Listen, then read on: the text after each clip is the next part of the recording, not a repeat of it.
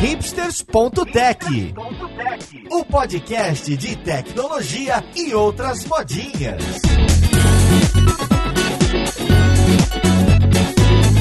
Olá, caríssimo ouvinte, seja muito bem-vindo a mais um episódio do seu podcast favorito. Meu nome é Paulo Silveira, esse é o hipsters.tech e hoje a gente vai falar de Next.js, que eu ainda não consegui entender direito o que é, mas se você gosta de trabalhar com React, com web e fazer as coisas renderizarem do lado do servidor sem parecer uma carroça pro lado do cliente, sem aquela carona de single page application, parece que esse é o caminho. Ou eu não entendi direito, mas a gente vai desvendar logo a seguir. Vamos ver com quem vamos conversar.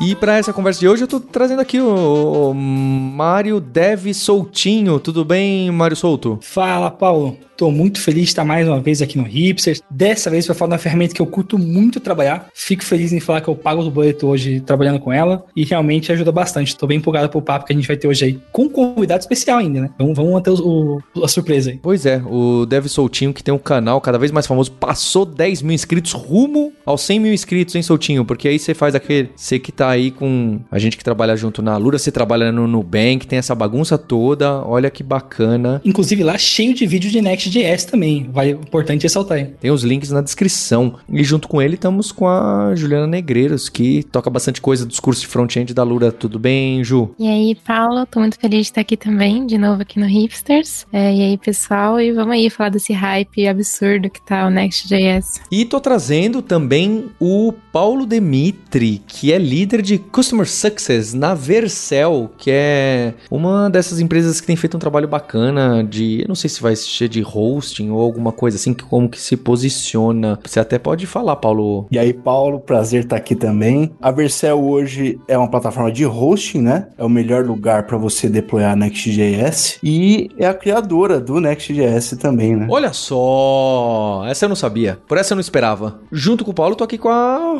Roberta Arcoverde, nossa co-host. Tudo bem, Roberta? Tudo bem, Paulo. Tô muito feliz de estar aqui para mais um episódio sobre front-end para descobrir que eu que nunca saí do server-side rendering, agora sou hype de novo. Exa é, e, e, mais ainda, Roberta, você vai poder misturar HTML, CSS, JavaScript, tudo no mesmo arquivo como antigamente. É... Olha, que bonito. Estamos aqui também com o nosso co-host Maurício Balboa Linhares, que também trabalha numa empresa que tem um pequeno desafio, que os competidores são Amazon, Google e etc.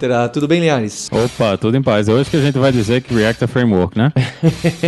pra já começar a treta, né? Bem, então eu queria entender um pouco mais desse negócio do Next.js, qual que é a relação com o React, por que que foi criado, qual que é o problema que existia que o Next.js vem resolver, para entender melhor, porque é, é, esse ecossistema JavaScript ficou complicado, não é? Porque então em cima do React nós temos Next.js e assim por diante. E aí, Mário Souto, você quer dar uma explicada? Acho que é até legal falar do, do Next no meio dessa loucura toda que a gente tem de, de ferramentas e tal, porque onde ele entra hoje, assim, né? O, o React se posiciona muito forte como uma lib somente para lidar com a parte do client-side, ou seja, se você vai criar um projeto é, com Create React App ali no básico, você vai conseguir construir a sua SPA, vai pegar todo o ecossistema, que a galera diz que não é framework, tem todas essas discussões em cima disso aí. Enfim, junta um monte de bloquinho de Lego e monta a sua aplicação. O legal do Next.js é que hoje em dia eu tô vendo que ele tá tentando, ele pega ali o React, tenta resolver um problema que ele não resolve por padrão, que é a parte de lidar com renderização no lado do servidor, que para quem quer construir uma aplicação que tem foco em SEO, que vai ter um carregamento ali mais rápido e mais, que o fluxo de navegação não é bem 100% ali o modelo SPA, acaba realmente demandando de uma necessidade e o Next cumpre super bem. E acho que uma das partes mais legais do Next, nessa loucura que a gente tem de biblioteca JavaScript, ferramentas e tudo mais, é o suporte nativo e direto que ele dá para várias coisas. Então, se você hoje quiser trabalhar com TypeScript, quiser trabalhar com JavaScript, com Next, basicamente você só muda a extensão do arquivo e ele já tá dando suporte para você tranquilamente, nativamente ali. E acho que até o Paulo pode falar da série de outras vantagens que tem, mas no geralzão eu curto muito ele porque acho que ele tira bastante da carga que a gente tem de pensar na hora de planejar uma aplicação com React, com JavaScript, é, a quantidade massiva que a gente tem hoje, com ganhando várias coisas de performance por padrão, entre outras coisas aí. Next.js, para mim, é um framework que ele te dá algumas coisas por padrão, né? Ele já te dá uma série de decisões feitas e você constrói a sua aplicação baseado nisso, né? Essa é a ideia. O framework começou há quatro anos atrás, mais ou menos, então tem uma história aí. Quem quiser checar o pacote de NPM onde ele começou se chama N4, ele tá lá ainda. E, enfim, ele vem desde essa história do SSR até mais recente para SSG e ISR que a gente vai falar aqui. SSR, no caso, é o Server-Side Rendering que eu mencionei Isso. na minha abertura, né? Exatamente. Eu acho interessante porque, de fato, com o advento aí das SPAs, quando essas, esses frameworks, bibliotecas, né, a nomenclatura varia, começaram a pipocar, né, surgir, a ficarem muito populares, server-side rendering foi ficando mesmo um patinho feio, assim, uma coisa, ah, não, mas a a UX é ruim, porque você precisa de atualização mais interativa, de uma página, né, que responda sem precisar recarregar completamente. E o que eu achei interessante aqui é que se traz em Next.js as vantagens do server-side rendering, né, tanto para SEO, como a gente falou, quanto maximizando a, a sensação de que a página carregou rápido, né, porque o HTML vem pronto, você não precisa processar nada no cliente, mas você também mantém os benefícios de atualizar os componentes à medida que os usuários interagem com a página, né? Você também tem o controle que React te dá de recarregar os componentes da página dinamicamente, de forma rápida. E o que eu achei mais interessante é que você consegue programar os componentes uma vez só. E aí você reusa eles tanto na sua lógica de server-side quanto no client-side. Não precisa duplicar essa lógica, né? Você estudou antes do podcast, né, Roberta? Fala a Eu verdade. sempre estudo, Paulo. eu Sempre estudo. Ô, Roberto, e, e- e é legal nesse ponto todo, né? Porque assim, ao passo que a gente tem um bilhão de coisas hoje, de bibliotecas, coisas pra estudar, muitas delas foram ficando pra trás também, né? Mas é bacana de ver como, por exemplo, as configurações que o Next dá, você acaba conseguindo economizar muita coisa que o pessoal antigamente tinha que estudar. Tipo, é, é claro que é importante você ter um pouco de noção ali de Webpack, outras ferramentas de build e tudo mais, mas por o Next dar uma estrutura e ser um pouco mais opinionated, pelo menos nessa parte mais base ali, é, você acaba ganhando muito tempo de dia a dia pra focar em construir o produto como um todo mesmo. Tipo, particularmente no meu dia a dia, assim, sim, sempre que tem um update do Next, eu gasto muito menos tempo do que em outros projetos que eu já trabalhei, quando tinha que fazer update de build, de várias bibliotecas, outras coisas, para ter um ganho que às vezes eu nem sabia quanto que era de performance, e olhando o, o update novo do Next, eu consigo ter um controle muito mais, mais fino, até às vezes mais fácil de justificar para priorização e entre outras coisas. Invariavelmente todo mundo inventa o seu próprio Next, né? Qualquer pessoa que está Sim. estudando a aplicação React tem que escolher, tem que tomar todas essas decisões, né? Quando você está usando o Next, você está terceirizando a tomada de decisão para outra pessoa.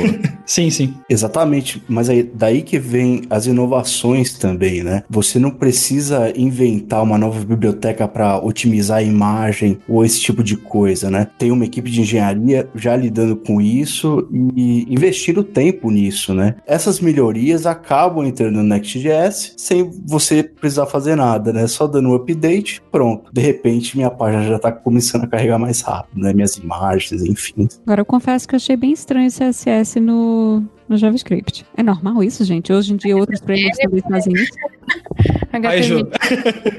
HTML com JavaScript, tá tudo bem. Cara, eu acho que é mais comum com o tempo, né? Tipo, o que você comentou lá de ser o patinho feio, que antes né, a gente tinha se pagado do server-side rendering e agora a tendência é meio que juntar mesmo, só que de forma organizada. Não sei se faz muito sentido. Então, acho que dependendo da lógica da nossa aplicação, facilita muito as coisas e eu acho que pra mim, assim, hoje me ajuda bastante ter um CSS em JS. E fica bem mais fácil da gente componentizar, né? Eu lembro que quando, logo quando o React saiu, eu, eu meio que entortava ah, o nariz pra isso, que eu achava que era contra tudo que a gente tinha visto, né? Mas quando você começa a escrever as aplicações e você percebe que aquele CSS, tem muito CSS que não vai ser reutilizado, é o CSS que é específico daquele componente, é muito mais fácil ele estar ali, né? Naquele mesmo arquivo onde você está declarando o componente e fazendo o trabalho do componente do que você ter ele em ainda outro arquivo que você tem que abrir toda vez que você mudar, tem que mudar em dois arquivos diferentes. Então, o, o ciclo de desenvolvimento, quando você está trabalhando dessa forma, né? Quando cada componente ele tá meio que isoladinho e ele tem o seu próprio CSS e faz o seu próprio trabalho, é bem mais tranquilo do que você ficar indo e voltando. Ah, agora eu tenho que ir nesse arquivo. Ah, onde foi que eu declarei o CSS desse componente? Você nem lembra mais. No início a gente começa sempre com um arquivo só e vai botando tudo lá e depois, eita, agora tá muito grande, eu vou ter que quebrar. Se você tá trabalhando direitinho nessa coisa de componente, tudo do componente fica dentro do mesmo arquivo, é bem mais fácil de você entender o isolamento das coisas. Mas aí, como fica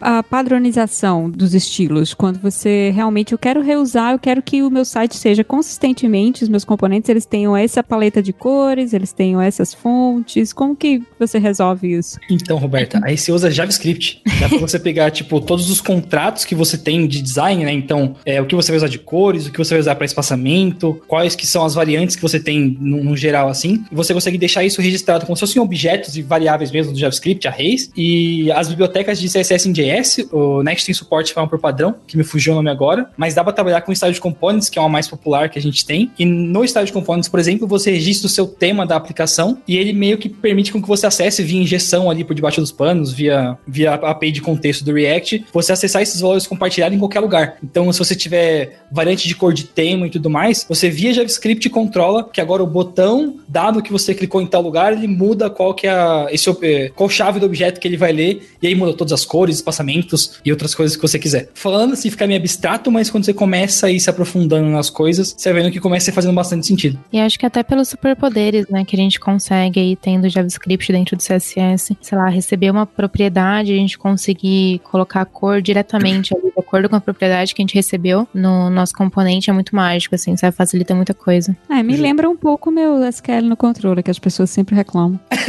Ô, Roberto, e um ponto legal também é que, por exemplo, se você está trabalhando com server-side render no caso do Next, né, dá para as bibliotecas serem um pouquinho espertas, entender um pouco de, por exemplo, putz, ah, tentar estratégias de fazer split de CSS outras coisas de performance, que às vezes a gente ia configurar na mão, e hoje em dia, como as bibliotecas já sabem, putz, ah, tal biblioteca vai ser usada em tal ferramenta, é, no meio do processo de build, você acaba não, não precisando se preocupar com algumas coisas. É o lance que o Linhares falou, né? Você tá terceirizando um pouco das suas decisões ali, mas você acaba tendo, conseguindo ter alguns ganhos bem legais e tudo mais, acompanhando os updates e como as coisas estão evoluindo. Pessoal, eu queria fazer um recap para quem, como eu, só conhece a sigla SPA e, e S, sei lá o que, sem, sem tanta exatidão. Então, o Single Page Application foi aquele termo que estourou. Eu acho que hoje em dia a gente nem fala mais, é tão comum a, os sites serem SPAs que a gente até não fala, não é? Então, esse site web que tem carinha de app de celular ou carinha de app desktop, onde você clica e as coisas acontecem, não tem aquele carregamento inteiro da página toda vez que você clica em alguma coisa, a gente costuma chamar de SPA. Então, entendo que eu tô dando aqui uma, um, uma definição provavelmente meio furada, mas só para tentar resumir. E aí, na época, tinha, sei lá, Ember, é, Backbone, Angular, React, Vue, XTJS, tem um monte nesse bolo. Alguns vingaram mais, outros quase morreram, e a gente tem esse cenário, certo? Alguns mais acoplados com o seu código, outros um pouco menos. Acho que até a brincadeira que o Linhares colocou do React ser framework também pode ser menos acoplado, mas a partir do momento que você tem um modelo de como escrever o código e como escrever o seu callback, não tem muito como fugir. É... Só que tem algumas vantagens, não é? Tem essa, às vezes, por mais que dá essa carinha de Gmail, o Gmail foi um, uma das primeiras grandes que puxou. Então, mais, por mais que dê essa carinha de ser bonitinho, você clica e a coisa acontece. Primeiro o carregamento pode demorar, tem algumas coisinhas. Não sei se o SEO é o maior dos. Poxa, agora sim o SEO, porque hoje em dia, em teoria, Google e etc., eles fazem lá o parsing. Pode ser que talvez eles não, não façam a, inter a interpretação do JavaScript com a prioridade que você teria se fosse puro HTML e CSS, mas acho que o SEO também em React puro você se vira um pouco, não é, Mário Souto? É, você tem no, alguns polyfills ali, né, que na tradução livre fica massa corrida, mas basicamente são alguns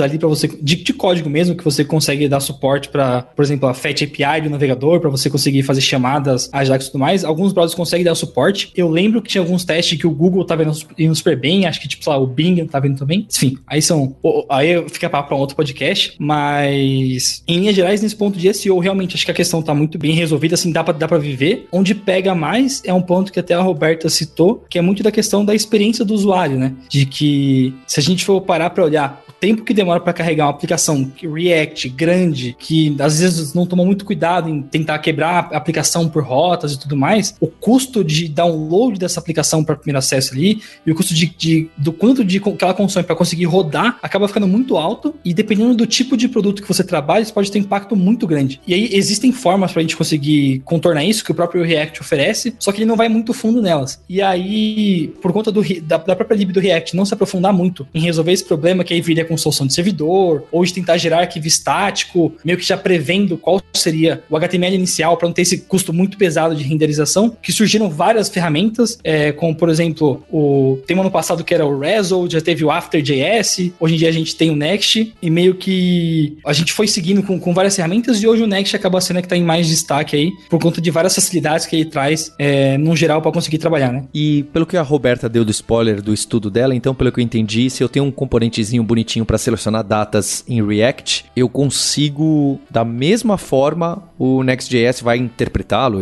sei lá, transpilá-lo, sei lá o que vai acontecer, qual é o termo correto para isso, e dá para fazer da mesma forma, só que ele vai carregar lá, fazer o request do servidor, o servidor faz a mágica e já cospe o HTML com CSS e com JavaScript para aquele botão. Então já vem carregado, não vem uma página que tem loading para carregar aquele componente. É, é por aí e é o mesmo componente puro React. Isso, exatamente isso. Se a gente for parar para olhar, essa parte do servidor, ela fica tão transparente que em linhas gerais tem uma função do, do Next e até das outras ferramentas também que, que oferecem esse recurso para trabalhar no lado do servidor, que normalmente eles chamam de Get Initial Props, que é para você pegar os valores iniciais que vão montar a sua página. Então, antigamente no antes da API de hooks e tudo mais que a gente tem no React hoje em dia, a gente tinha lá assim que o componente montar, por exemplo, no componente de mount, você fazia um request para o servidor e pegava a sua lista de posts da, do blog da Lura, por exemplo. Se você quiser fazer a mesma coisa hoje com alguma ferramenta que oferece suporte para server-side render, como por exemplo no caso do Next, você tem lá uma função que essa função vai rodar no lado do servidor, vai pegar os dados que precisa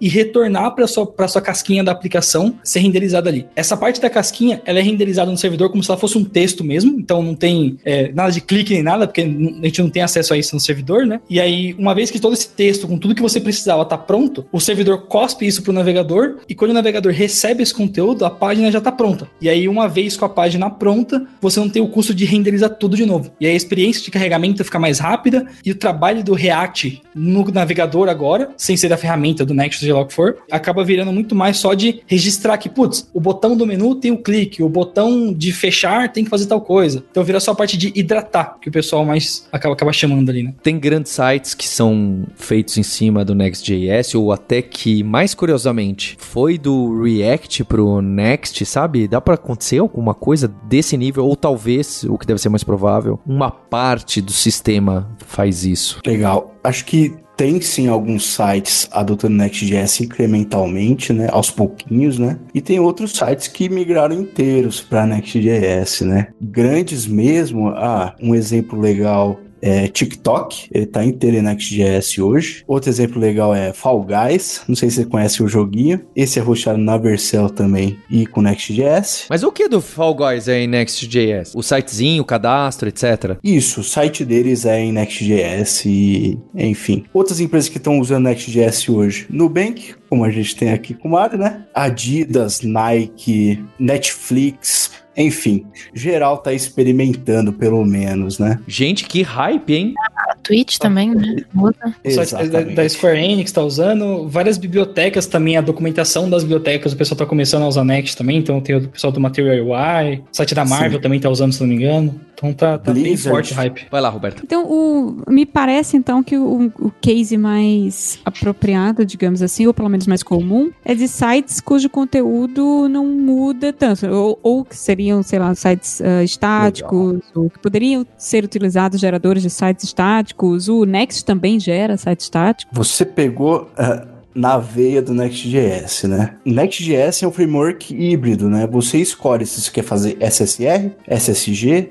e isso por página, né? Basta você mudar uma função que você escolhe qual método que você vai usar, né? E Roberto, nessa do, do SSG, você pega, por exemplo, sei lá, você quer que a. Lá, às vezes você tá fazendo seu site, a página sobre alguma página que não vai ter nada dinâmico, essa página você faz ela renderizar como se ela fosse somente um arquivo .html mesmo, sabe? Então realmente, tipo, você não vai ter nem pro, muito processamento de servidor para montar ela. Você vai, em tempo de build da sua aplicação, ela vai ser gerada e aí nunca mais ela vai ser alterada. Já alguma página que você quiser dinâmica que pegue algum dado de produto ou algo do gênero assim, aí você consegue optar por essa estratégia. Mas também tem casos que eu já vi, tipo, de alguns e-commerces menores, assim, de, enfim, consultorias que eu dei, que o pessoal realmente, tipo, sei lá, pros mil produtos que eles tinham, eles geravam mil páginas estáticas e funcionava tranquilo. O tempo de build também não era muito grande. E o legal é porque, tipo, basicamente você tem um site que é um produto complexo, estático, muita coisa de performance, acabam tendo que se preocupar tanto, né? E usando a, a infra da muitas coisas eles oferecem por padrão também. Tá, só para esclarecer, quando vocês falam SSR, é renderização do server-side, SSG é geração de site estático, é isso? Isso. Isso. E o Next.js oferece uma coisa no meio desses dois. Se vocês quiserem, a gente aprofunda já. Pode ser ou não? Por favor. Então vamos embora. O time viu que existia uma necessidade para fazer o seguinte: ao invés de para cada request você faz uma request também no servidor, você processa alguma coisa no servidor, será que não dá para eu adiar isso um pouquinho? E aí surgiu uma coisa chamada ISG,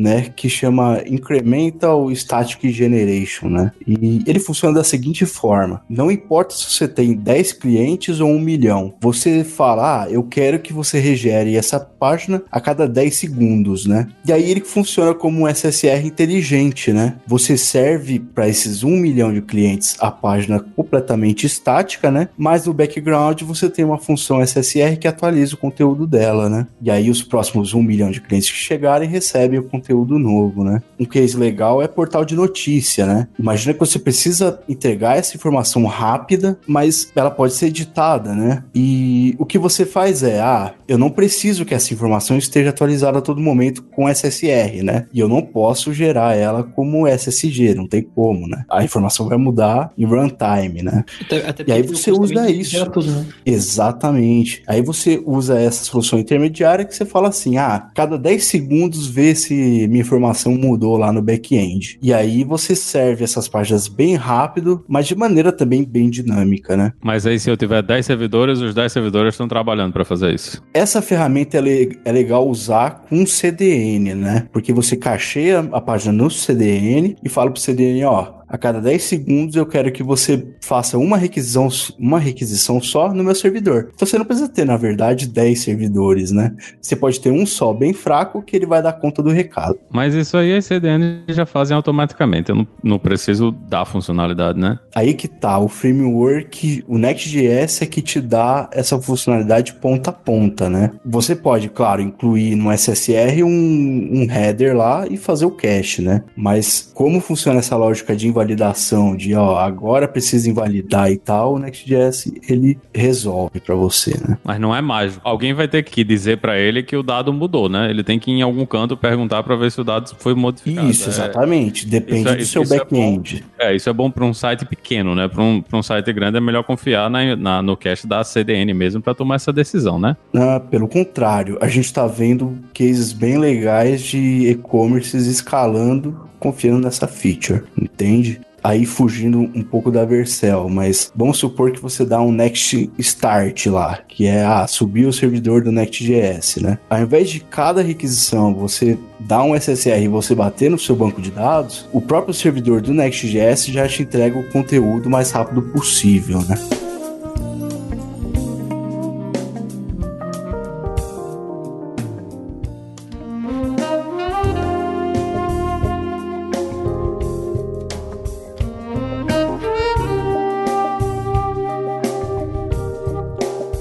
Entender por que que isso tudo é em cima do modelo de componentes do React. Eu acho que tem uma resposta óbvia. Ah, é porque o ecossistema é muito grande, já tinha muito componente pronto, já tinha muita gente querendo migrar um pedacinho e etc. Se essa é a resposta, como que o Next.js se compara com outros frameworks que tem carinha de componente e que faz server-side? É aí que a gente brinca que o hype parece sempre que na tecnologia tem esse ciclo, não é? Cliente distribuído, cliente servidor, distri... não, é, é em camadas, não, volta monolito e tal, ah, distribuído. A- as coisas vão, ficam num ciclo maluco, porque se você for ver, a- o pessoal lá do back-end .NET, Java e outras linguagens já brincaram com esse modelo que renderiza lá no, no server-side e que tivesse componentização. Era o primeiro modelo do ASP.NET, antes de ser ASP.NET MVC, que inclusive foi copiado, acho que infelizmente hoje em dia, pelo Java no tal do JSF. Por que que hoje isso, ah, peraí, já que é com componente React, então isso é, é bacana da gente escrever e deixar lá no, pro servidor interpretar e cuspir lá na frente? Faz sentido? Eu não sei se eu tô falando com duas gerações diferentes aqui, cada um trabalha num canto. Quem consegue costurar isso aqui? Acho que talvez o. Eu acho que o, se o Linhares já mexeu mais com, com JCF, ou, ou quem tiver mexido mais aí, Roberto também, dá uma, uma ajuda aí. Mas, tipo assim, até onde eu lembro de ter visto, o JCF tinha todo o lance de que toda a parte de estado ele gerenciava no lado do server, certo? Isso. O JSF foi um erro, é melhor ignorar. Beleza. É isso aí. Aí ele guardava no cookie só um, o IDzinho, porque lá dentro ficava tinha um, um ID que ficava lá guardando milhares de coisas do state. É, o, o original disso é o, é o ASP, né? Isso era o JSF, na verdade, é uma cópia de ASP 15 anos depois. Quando o ASP já tava migrando em Linhares, quando o ASP.NET já tava migrando. É, quando o ASP já tava indo embora. Quando o ASP já tava indo embora, antes, né, a gente, não- como a gente não tinha essa coisa de, com muita confiança no que tava rodando no cliente, não dava pra você ter essa complexidade de estados, tudo do lado do cliente, né? Então a gente usava muito, tudo a gente colocava no servidor e a- o modelo do ASP era esse, era que você tinha esse grande estado que ficava ou na sessão ou em algum lugar lá no servidor para tomar essa decisão e tudo era feito em cima desse estado, trazendo a página nova. Então você criava interatividade, mas você precisava desse ciclo completo de, de, de requisição-resposta, né? Onde tudo na tela era, era alterado e como tudo na tela era alterado, você precisava do estado de tudo. Então é um, um- é um modelo que, que termina morrendo porque a gente ganhou mais possibilidade no lado do cliente, né? O cliente ele fica mais poderoso. A, a, a gente teve um- uma padronização, né? Devido a ferramentas como jQuery lá, que ajudaram a gente a padronizar e facilitou a, a decisão das pessoas dá pra gente escrever mais do lado do cliente do que dava do, do que simplesmente do lado do servidor, né? No, no início dos anos 2000 ninguém ia querer tomar essa decisão porque ia ser dor de cabeça eterna ou você ia botar o símbolozinho só funciona no Internet Explorer 5, né? Que era a única coisa que dava pra suportar. Eu acho que é, é mais uma, uma coisa de da época que a gente tá vindo e da, da facilidade que é você desenvolver no cliente que a gente tem hoje comparado com o que era 20 anos atrás. Justíssimo, Linhares. E se a gente for pegar nessa linha, tipo, em cima de talvez da, da facilidade que o, que o ecossistema React trouxe pra gente conseguir fazer as aplicações no lado do cliente, né? Então, todo o agenciamento de estado de, sei lá, de, desde coisas pequenas até com o que a gente faz algumas listas serem dinâmicas, apagar, remover coisa, colocar, filtrar e tudo mais, a gente consegue gerenciar o estado disso na tela, beleza? Só que você, em algum momento, vai precisar fazer alguma chamada pro servidor para fazer isso ficar dinâmico de verdade. E aí, aonde vai entrar o, uma ferramenta como, por exemplo, o Next, e talvez dá até pra gente escalando nas variantes de, de server-side render e coisa assim. Então, sei lá, vamos pegar no caso mais básico, né? Então, a gente, eu tinha comentado do blog. Se você quer só ter um site que é um blog ali, simples, que você tem, sei lá, até uns 100, 500 posts ali, e você já tá acostumado a trabalhar com React, você tem alguns componentes ali, você quer conseguir tirar o proveito disso, você conseguiria criar toda a sua interface, a sua UI, com, em cima do, do framework React ali, né? Seguindo o que a gente tá falando aqui até agora. E aí, para conseguir servir esse conteúdo com a performance mais legal, sem ter todo esse custo de renderização que o JavaScript tem, de montar a página toda na hora que você abre o navegador, você consegue usar o Next.js para ou via para cada vez que você acessar o URL, o servidor montar essa página lá no servidor e mandar ela direto para você, ou que é estreante na estratégia do SSR, você consegue gerar todo o seu site de forma estática, que é no SSG, e aí você recebe exatamente como se fosse um, HTML estático do servidor, como se você estivesse pedindo um conteúdo de uma CDN qualquer, um, realmente um asset estático sem interação nenhuma. A diferença para esses dois tá no momento que você vai ter interação com o servidor. Então, quando você faz o build estático, que você configura lá no Next, lá que você faz o, se não me engano, é o Next Build e o Next Export, é como se em tempo de build ali da aplicação, você fizesse quantas chamadas você precisa para o servidor para popular todas as suas páginas que você precisa pegar de conteúdo e elas ficam prontas. Uma vez elas prontas, você não vai mexer mais em nada, você pode confiar no seu cache mais absurdo, e se você mudar alguma coisa, aí você só precisa gerar, talvez gerar um novo build e fazer essa aplicação toda. Se você precisar de algo que vai ter mais atualização, que você não quer ficar gerando um build toda vez, o tempo todo, algo mais dinâmico, me fuge até algum exemplo mais, mais forte agora, daria para você trabalhar com essa ideia do, do do, do server-side render. E hoje em E a, e, uma, e a nova que tem, que o Paulo estava comentando, é essa que a versão tem agora que rola meio como se fosse um híbrido ali. Então você, a aplicação ela vai ser gerada meio que de forma estática ali, para quando você está acessando. A diferença é que você consegue, ao invés de gerar o build todo de 500 páginas de uma vez, você consegue gerar esse build sob demanda. Então você consegue ter toda a vantagem na parte de UI, de conseguir reusar com React, todo o ecossistema JavaScript que tem documentação facilitada hoje em dia, tem testes, tem um monte de coisa pronta, com estratégias diferentes para você servir a sua aplicação, dependendo do caso que você precisa, pensando aí, claro, em oferecer uma experiência legal de performance e de usabilidade para o seu cliente final. Fez mais sentido agora, Paulo? Fez. Não sei se eu tô convencido, assim, de uma... Só não ficou muito claro. Você perguntou assim, Paulo, onde fica o estado no JCF, no ASP.NET antigão? Aí a gente falou, no servidor. Aí, no, no React, beleza, no React fica no cliente, mas no Next.js, se eu faço um request e ele renderiza tudo no server-side e me manda, pelo menos o primeiro momento, alguma coisa estava 100% no servidor. Isso, os dados iniciais. Pensa assim, o dado inicial para fazer a sua aplicação carregar, o dado que você precisa para você não ter que montar a tela inteira, que dá aquela piscada no navegador, ou que dá aquela carregada infinita no primeiro momento quando você abre o Gira ou alguma outra ferramenta assim. Você conseguiria pegar esse conteúdo e já trazer pronto na hora que o usuário acessa a aplicação. Tá, mas e aí? E o segundo momento, quando alguma coisinha vai atualizar? Aí é o navegador que pede para uma API e tudo mais. Então pensa que você vai ter separado, né? Você vai ter o seu servidor que vai fornecer os dados e o servidor que vai fornecer a sua aplicação, o seu front-end ali isolado. O dado do React ele não fica no cliente, né? O dado mesmo tá no servidor. Que o React isso, tem isso, é, isso. É, é, uma versão dos dados naquele momento que ele tá olhando ali. É... Isso, isso, justíssimo. Ah, isso é só para que a gente consiga interagir com a informação de forma mais rápida e muito do que a gente faz é enganar o usuário, né? Que é um, um a gente vê isso principalmente em, em, aplicações móveis, né? A gente começou a ver isso, eu acho, inclusive antes em aplicações móveis e, e depois que a gente começa a ver isso nas aplicações cliente, é que, por exemplo, quando você tira uma foto e faz o upload dessa foto no Instagram, a foto não foi pro Instagram quando ela aparece ali na sua frente. O que você tá vendo é a sua foto no seu celular, que o Instagram colocou na timeline ali na sua frente para dizer para você, ó, já fiz. Mas ele tá ali no background mandando ainda a foto pra ir de verdade no servidor. Então, o que a gente tem é que o fato da gente ter uma cópia dos dados no cliente dá pra gente criar essa sensação de que as coisas são mais rápidas, quando na verdade a gente tá só fazendo a coisa por debaixo dos panos. Justíssimo, isso mesmo. Quais são os outros frameworks é, que seja embasado no Angular ou, ou mesmo em nenhum que oferecem um recurso similar ao Next.js, seja porque está no outro ecossistema de outro framework web MVC, ou seja porque está desacoplado de todos esses? É, hoje na, na, comunidade Vue a gente tem o que seria equivalente do Next, tem o Nuxt.js, é NUXT. Nossa, que coincidência o nome.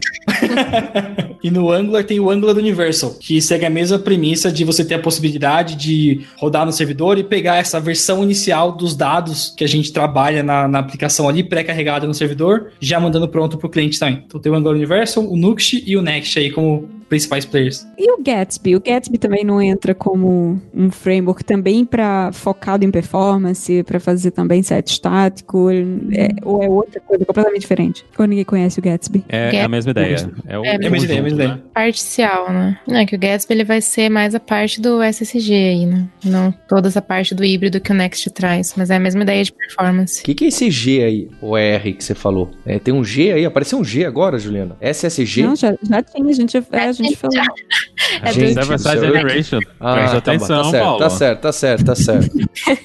Tem os mais simples também, né? O Create React App também é uma solução mais ou menos nessa ideia, só que com bem menos funcionalidades, né? Ele não tá tomando tantas decisões quanto o Next e, e quanto o Gatsby, mas ele também é uma coisinha que deixa você começar a aplicação rápido e ele toma algumas decisões de, de estrutura e de como as coisas vão funcionar na sua aplicação. É, eu confesso que eu adoro fazer esses episódios de para ver o quanto eu não sei, né? Porque realmente eu achei engraçado, curioso, né? Que o Paulo e o Mário, a Ju falaram, ah, porque fica muito mais simples de fazer e, e, e para mim que não trabalho com front-end, tudo parece muito complicado, sabe? Tipo, nossa, é um cliente que é o servidor e puxa o dado e eu olho o código me parece complexo e tal. É, é realmente curioso. Legal. Eu, quando entrei na Vercel, eu não era muito front-end, né? Tinha pouco contato com front-end. É, claro, conhecia te algumas tecnologias aqui e tal, mas eu era um cara muito focado em back-end, fazer API, é, enfim, tecnologias que eu uso no banco de dados e tal.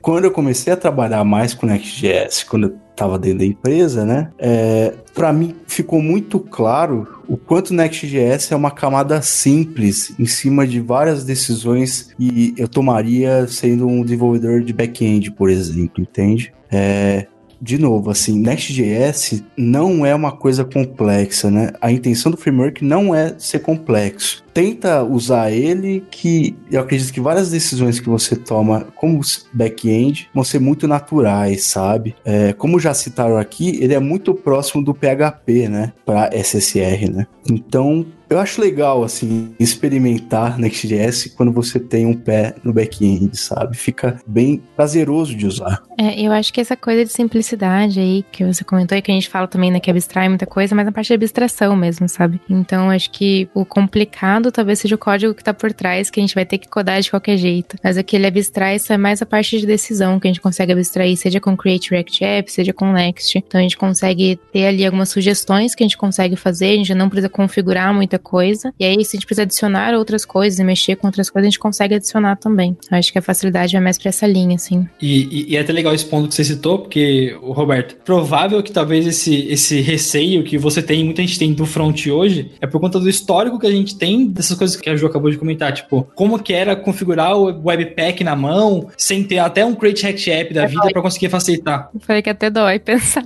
Não, é, é, é, triste, assim. E, tipo, quando a gente fala que vê uma ferramenta que nem o Next facilita muito, é porque para quem vê acompanhando o cenário que a gente é de front, pra, como hoje você consegue putz, rodar um comando, criar um arquivo e começar a codar o projeto com React, já com várias coisas prontas, assim, realmente facilita, tipo, muito, muito, muito a vida, assim. Sim, facilita tanto que a gente tem o Create React App para React, a gente tem até o Create Vanilla JS App para criar Webpack configuração com o JS normal, né? Então, é realmente muito bom. E eu queria entender, a Vercel ficou famosa aqui no Brasil, olha só, Paulo, e não foi por causa do Nubank, hein? Foi por causa da imersão React da Lura que a gente fez alguns meses atrás. E aí o pessoal aqui, o, o Dev Soltinho, a Juliana e o Marco Bruno, o pessoal decidiu, falou, vamos usar a Vercel porque lá dá pra dar um clique rodar um, sei lá eu que comando na linha de comando que faz o deploy na hora, não precisa de cartão de crédito, não precisa, era um passe de mágica. Tanto que alguém tweetou, acho que foi você, Paulo, até alguém da Vercel tweetou, falou, galera, olha o que tá acontecendo ali no Brasil. Acho que a gente apareceu no radar ali da Vercel, falou, quem são esses malucos criando sites que parecem... Com certeza. Um Netflix. milhão de flicks por segundo.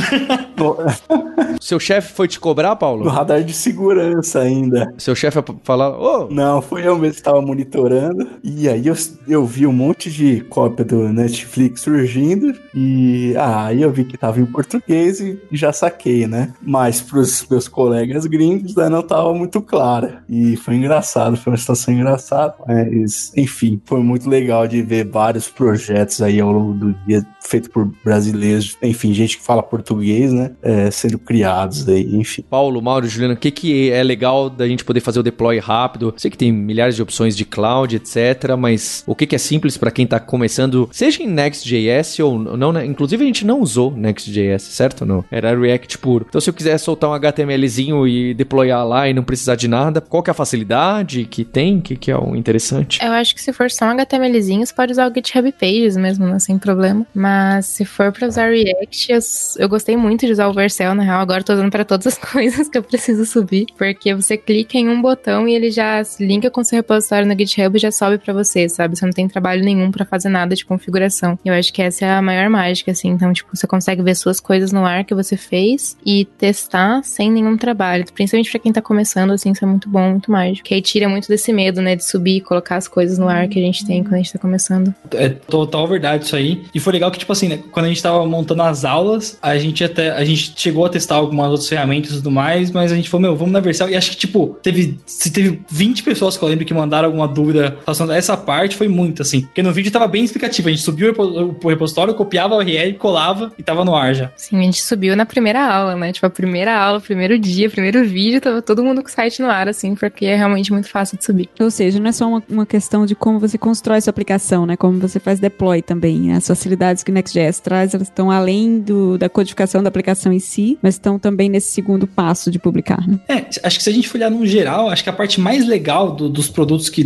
que a Vercel tem, o, o Next como um todo assim, é muito mais a parte da experiência do como que você programa com as coisas do que todo o resto em si, sabe? Tipo, putz, porque no final das contas, quando você, vai, quando você vai escrever o código no dia a dia, é o código React, sabe? A, a parte mais intrusiva que eles vão dar ali é a parte de build pronta e esse acesso para você conseguir rodar algumas coisas que seriam server-side e mandar o dado inicial da, da aplicação. Mas é, a parte de C0 setup, as otimizações que eles fazem, tipo, tudo isso fica meio que transparente, mas ter de fácil acesso na documentação acho que é uma coisa que facilita bastante, assim. E, e, e é até bem legal conseguir explicar para quem tá começando, sabe? Tipo, putz, como funciona um redirect e tudo mais. Você vê que não tem tanta complexidade para você conseguir chegar no resultado, mas dá para você conseguir entender o processo. No final das contas, o objetivo da Vercel é o mesmo que o Next.js, né? É, que é o seguinte, é sair do seu caminho, né? É você usar a ferramenta e não brigar com ela. É, Será que eu preciso aprender Docker para eu subir minha aplicação React? Essas são as perguntas que a Vercel busca responder. E no caso do Next.js, por exemplo, será que eu preciso saber tudo de Webpack para eu ter uma aplicação React performática? Né? Enfim, esse é o objetivo tanto da Vercel quanto do Next.js, que é sair do caminho do desenvolvedor. É, é ser um aliado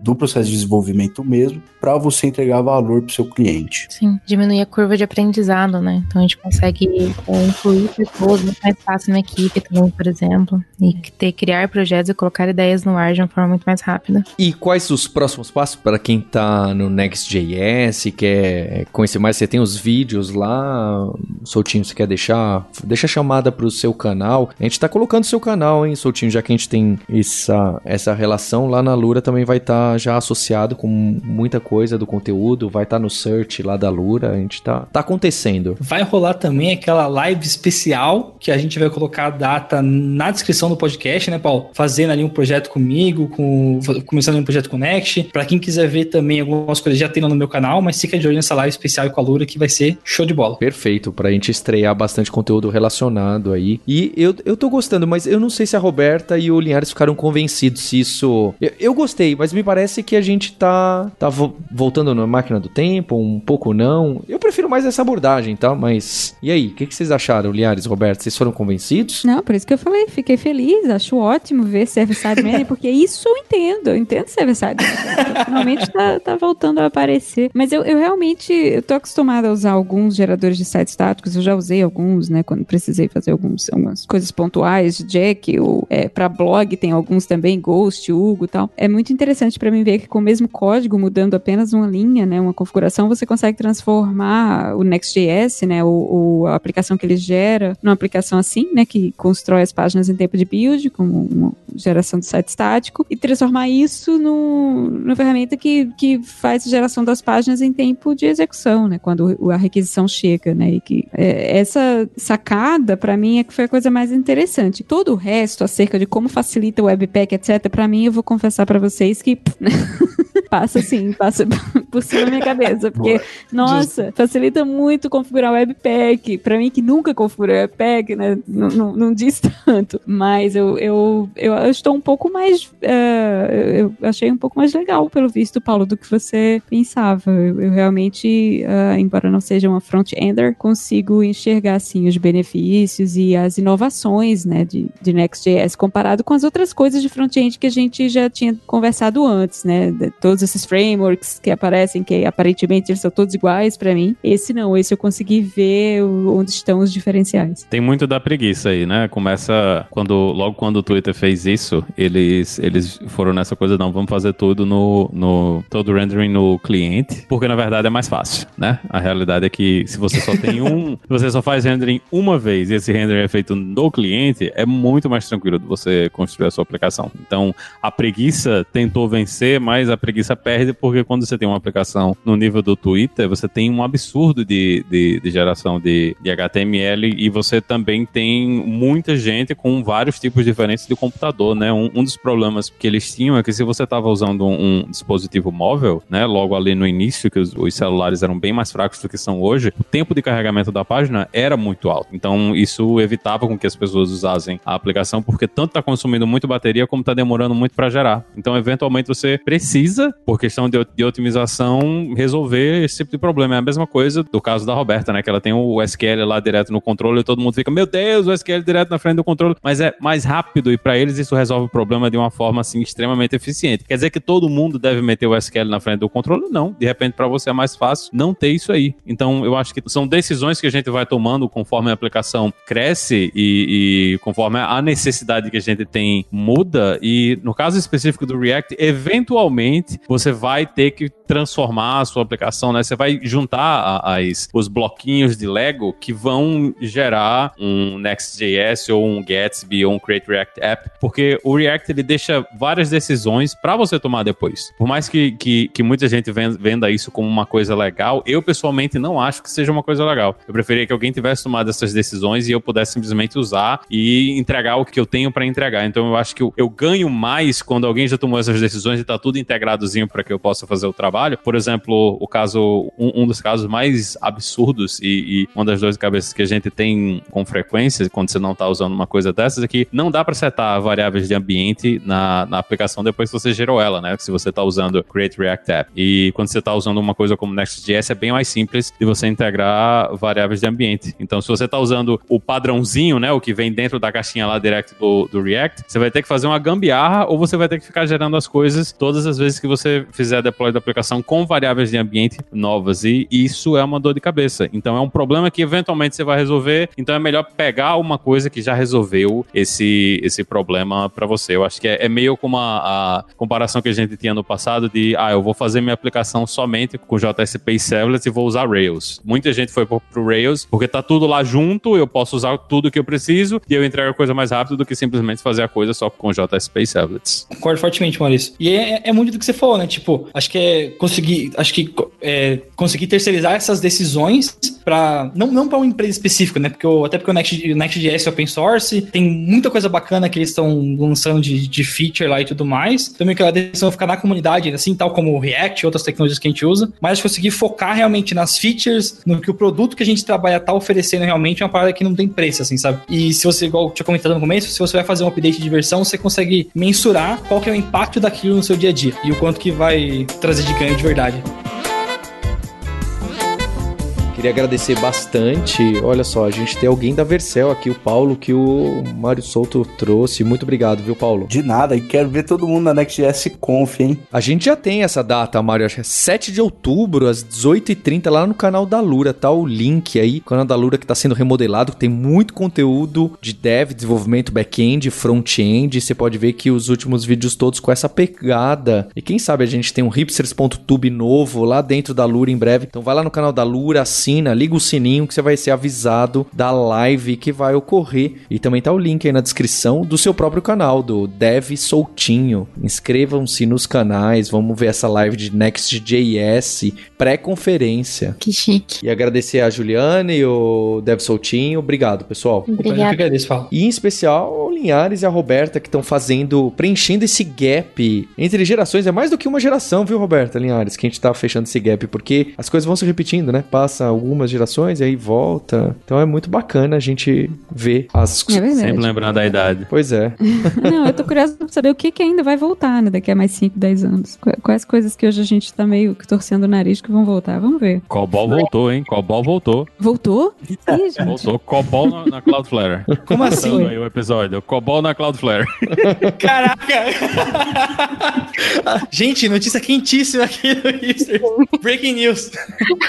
E fica o, e fica o agradecimento também para você, ouvinte, pela sua audiência. Queria lembrar que você dando as estrelinhas no iOS aí, no iPhone, ajuda bastante a gente. E dê follow no Spotify. A gente tem um compromisso na próxima terça-feira. Hipsters, abraços. Tchau.